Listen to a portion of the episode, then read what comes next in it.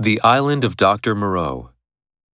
On February the 1st, 1887, the Lady Vane was lost by collision with a derelict when about the latitude 1 degree south and longitude 107 degrees west.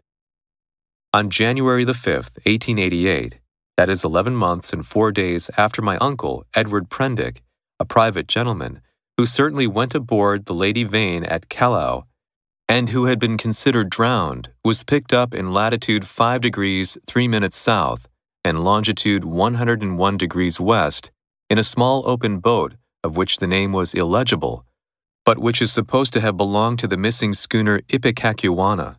He gave such a strange account of himself that he was supposed demented. Subsequently, he alleged that his mind was a blank from the moment of his escape from the Lady Vane. His case was discussed among psychologists at the time as a curious instance of the lapse of memory consequent upon physical and mental stress. Collision. There was a collision between the two nations. Derelict. The building was derelict and nothing was found.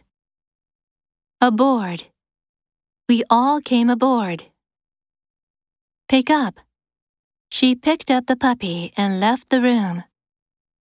Illegible. The teacher's handwriting is totally illegible. Demented. He was demented, presumably due to an overdose of aspirin. Lapse. The tennis player lapsed into unconsciousness shortly after the game.